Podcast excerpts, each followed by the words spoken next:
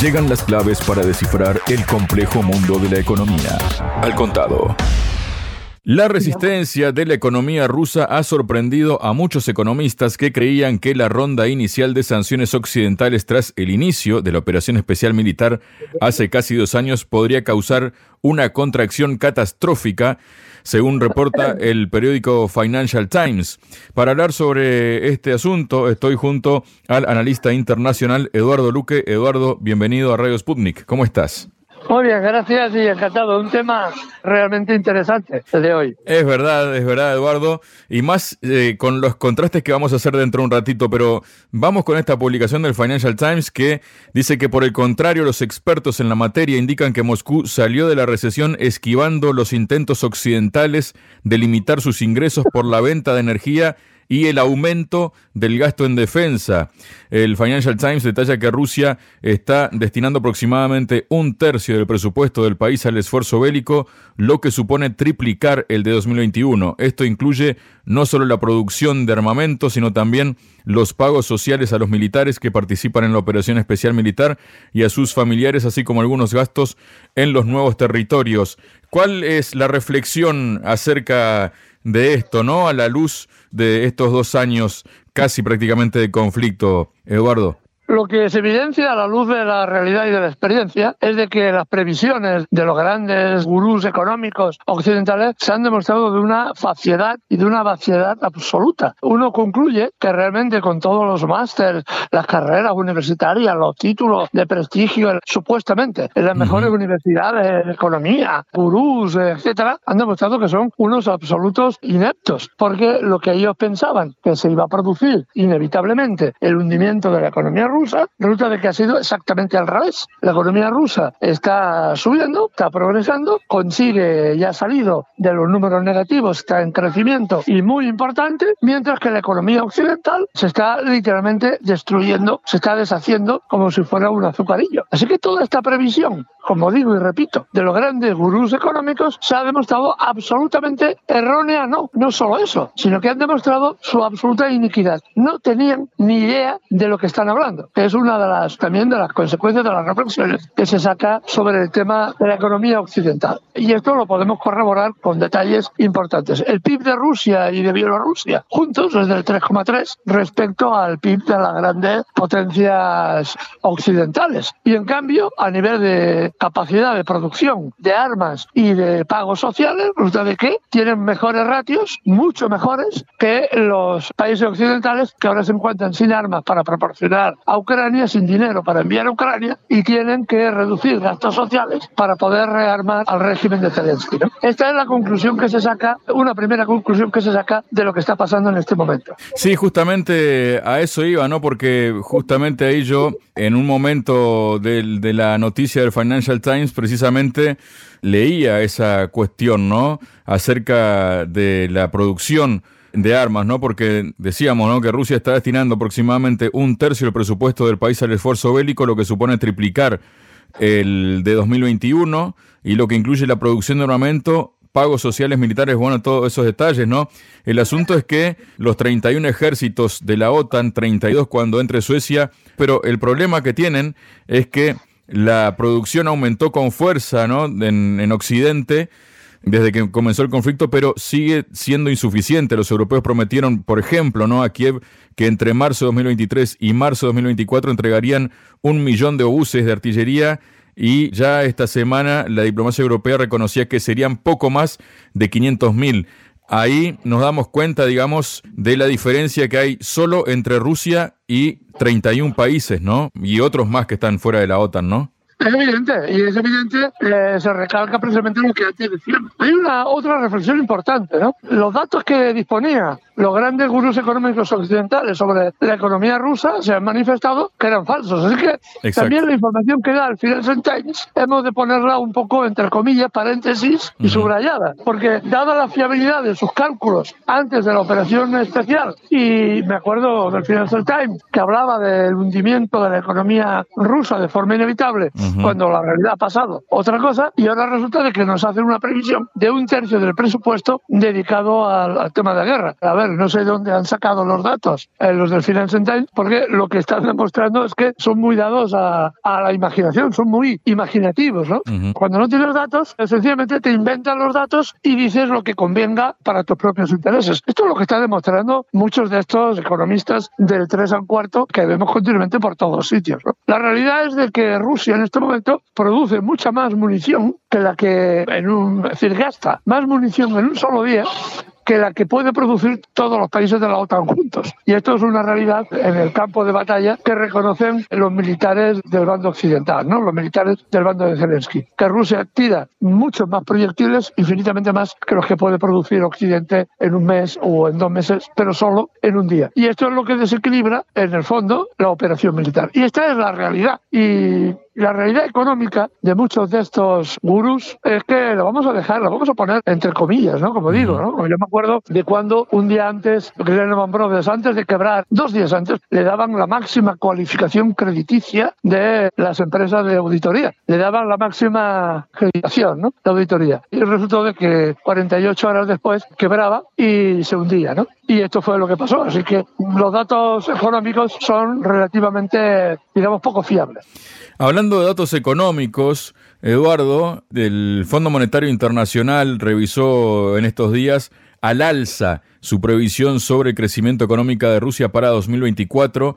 El organismo estima que el Producto Interno Bruto, el PIB de Rusia, crecerá un 2,6% este año, lo que supone una marcada reconsideración del 1,1%, es decir, más del doble ¿no? del pasado mes de octubre. O sea, estamos hablando hace tres meses.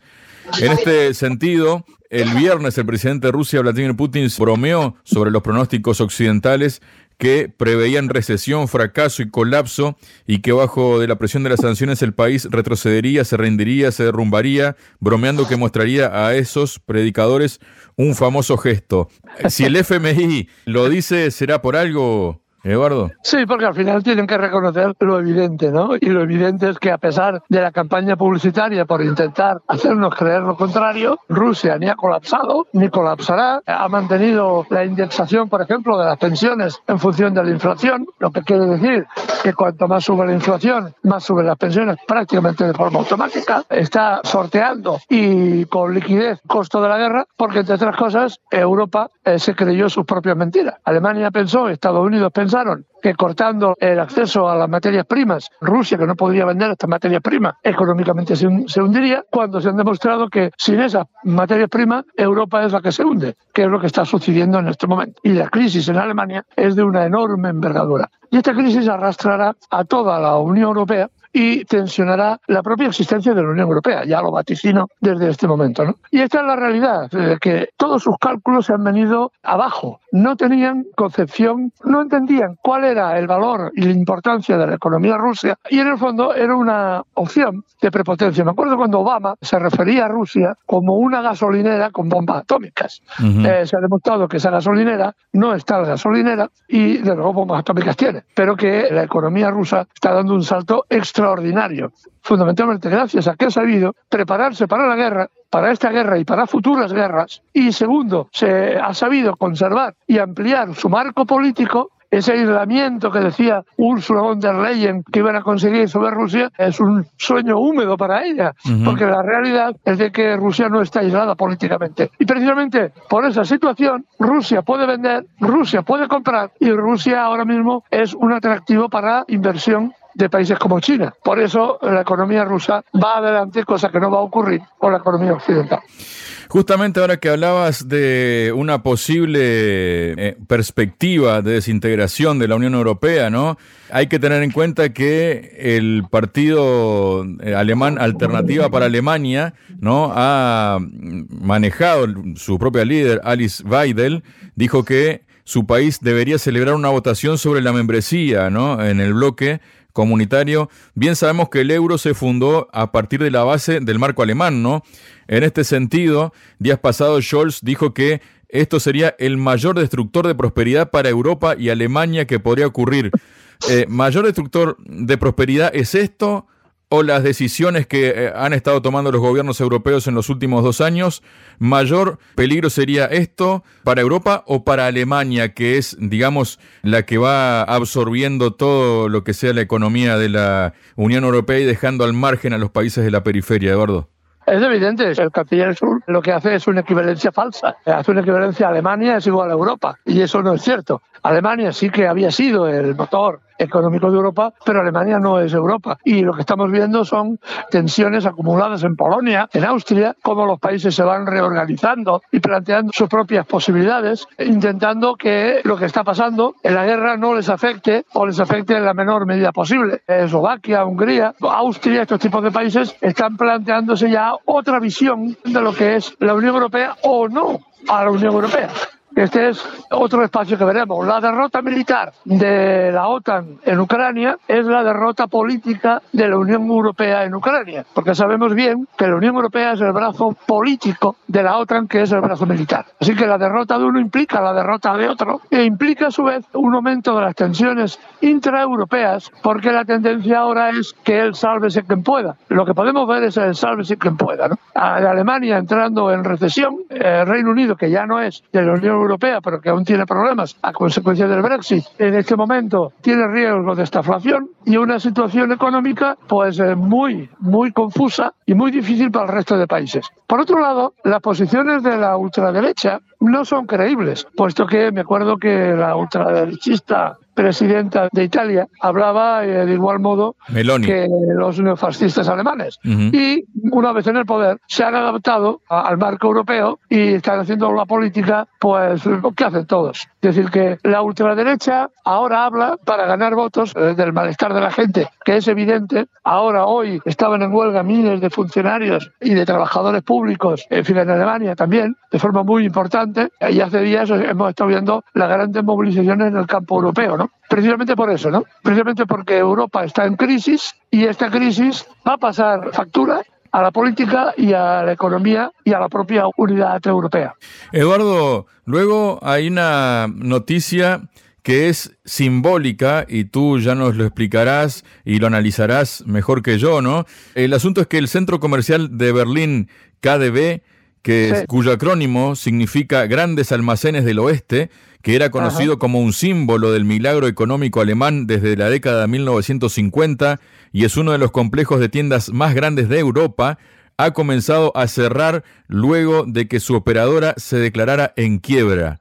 ¿Esto ya lo dice todo, Eduardo? Sí, lo dice todo, igual que está diciendo que grandes empresas como la BAEF se están planteando también salir de Alemania y reinstalarse en otros países donde el tema de energía sea más barato y sea en condiciones aceptables para la empresa. Es decir, que grandes empresas alemanas se están planteando marchar a China, por ejemplo, en este momento. ¿no? Y esto demuestra precisamente el fracaso de la política europea y el fracaso de la política alemana, en primer lugar, pero sobre todo también el fracaso de la política europea. Alemania entra en crisis y Europa entrará irremediablemente en crisis en muy poco tiempo. Lo veremos en muy pocos meses como esta crisis se amplía a todo el continente europeo y va a tensionar, como digo, las costuras de la Unión Europea. Es realmente el, el cierre de este conglomerado de tiendas es muy simbólico, muy simbólico, porque había sido, como bien dices, efectivamente el símbolo de la economía y de la grandeza alemana, ¿no? de la capacidad de producir y consumir de Alemania. Hoy Alemania ya ha comenzado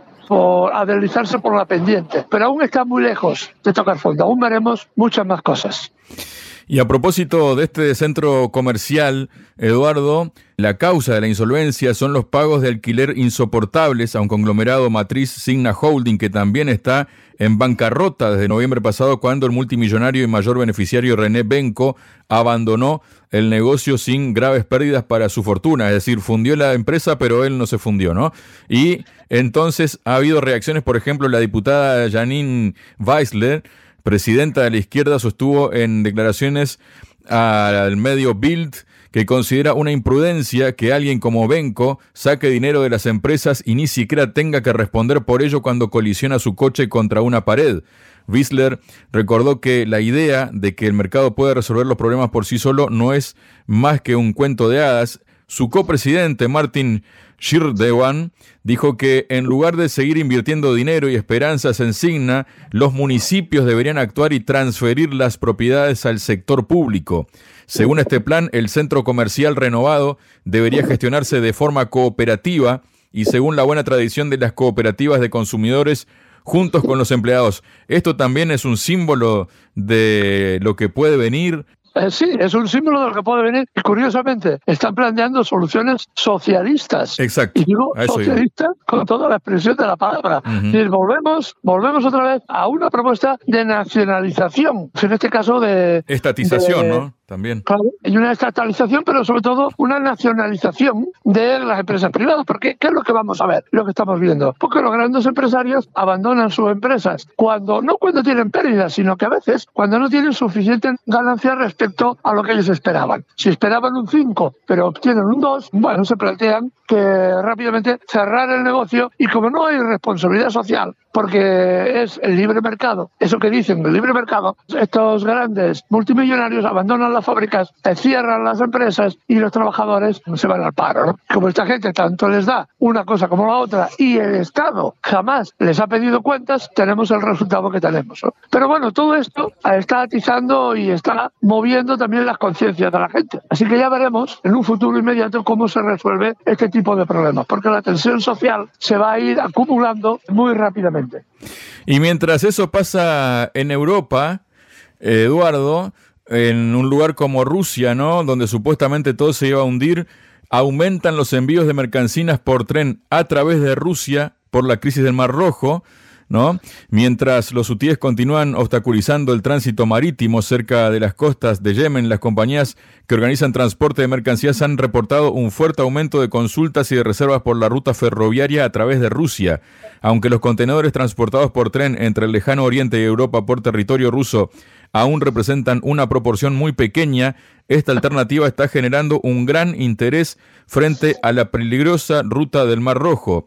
Railgate Europe, empresa logística especializada en transporte de muebles, juguetes, ropa y piezas de automóviles desde China hasta los países europeos a través de Rusia, comentó a la CNBC, la cadena estadounidense, que el tiempo de tránsito es significativamente mejor en comparación con la vía marítima.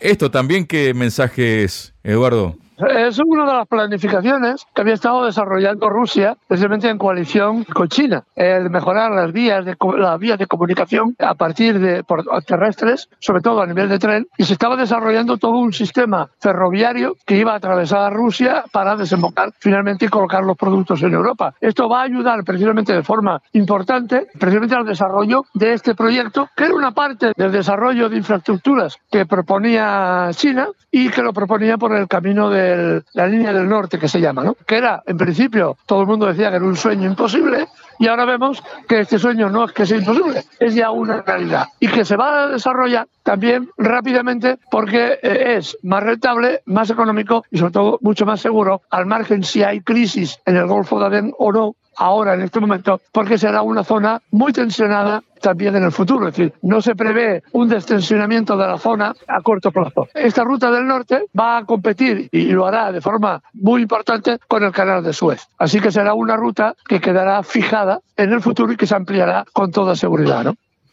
Muchas gracias, Eduardo. A vosotros.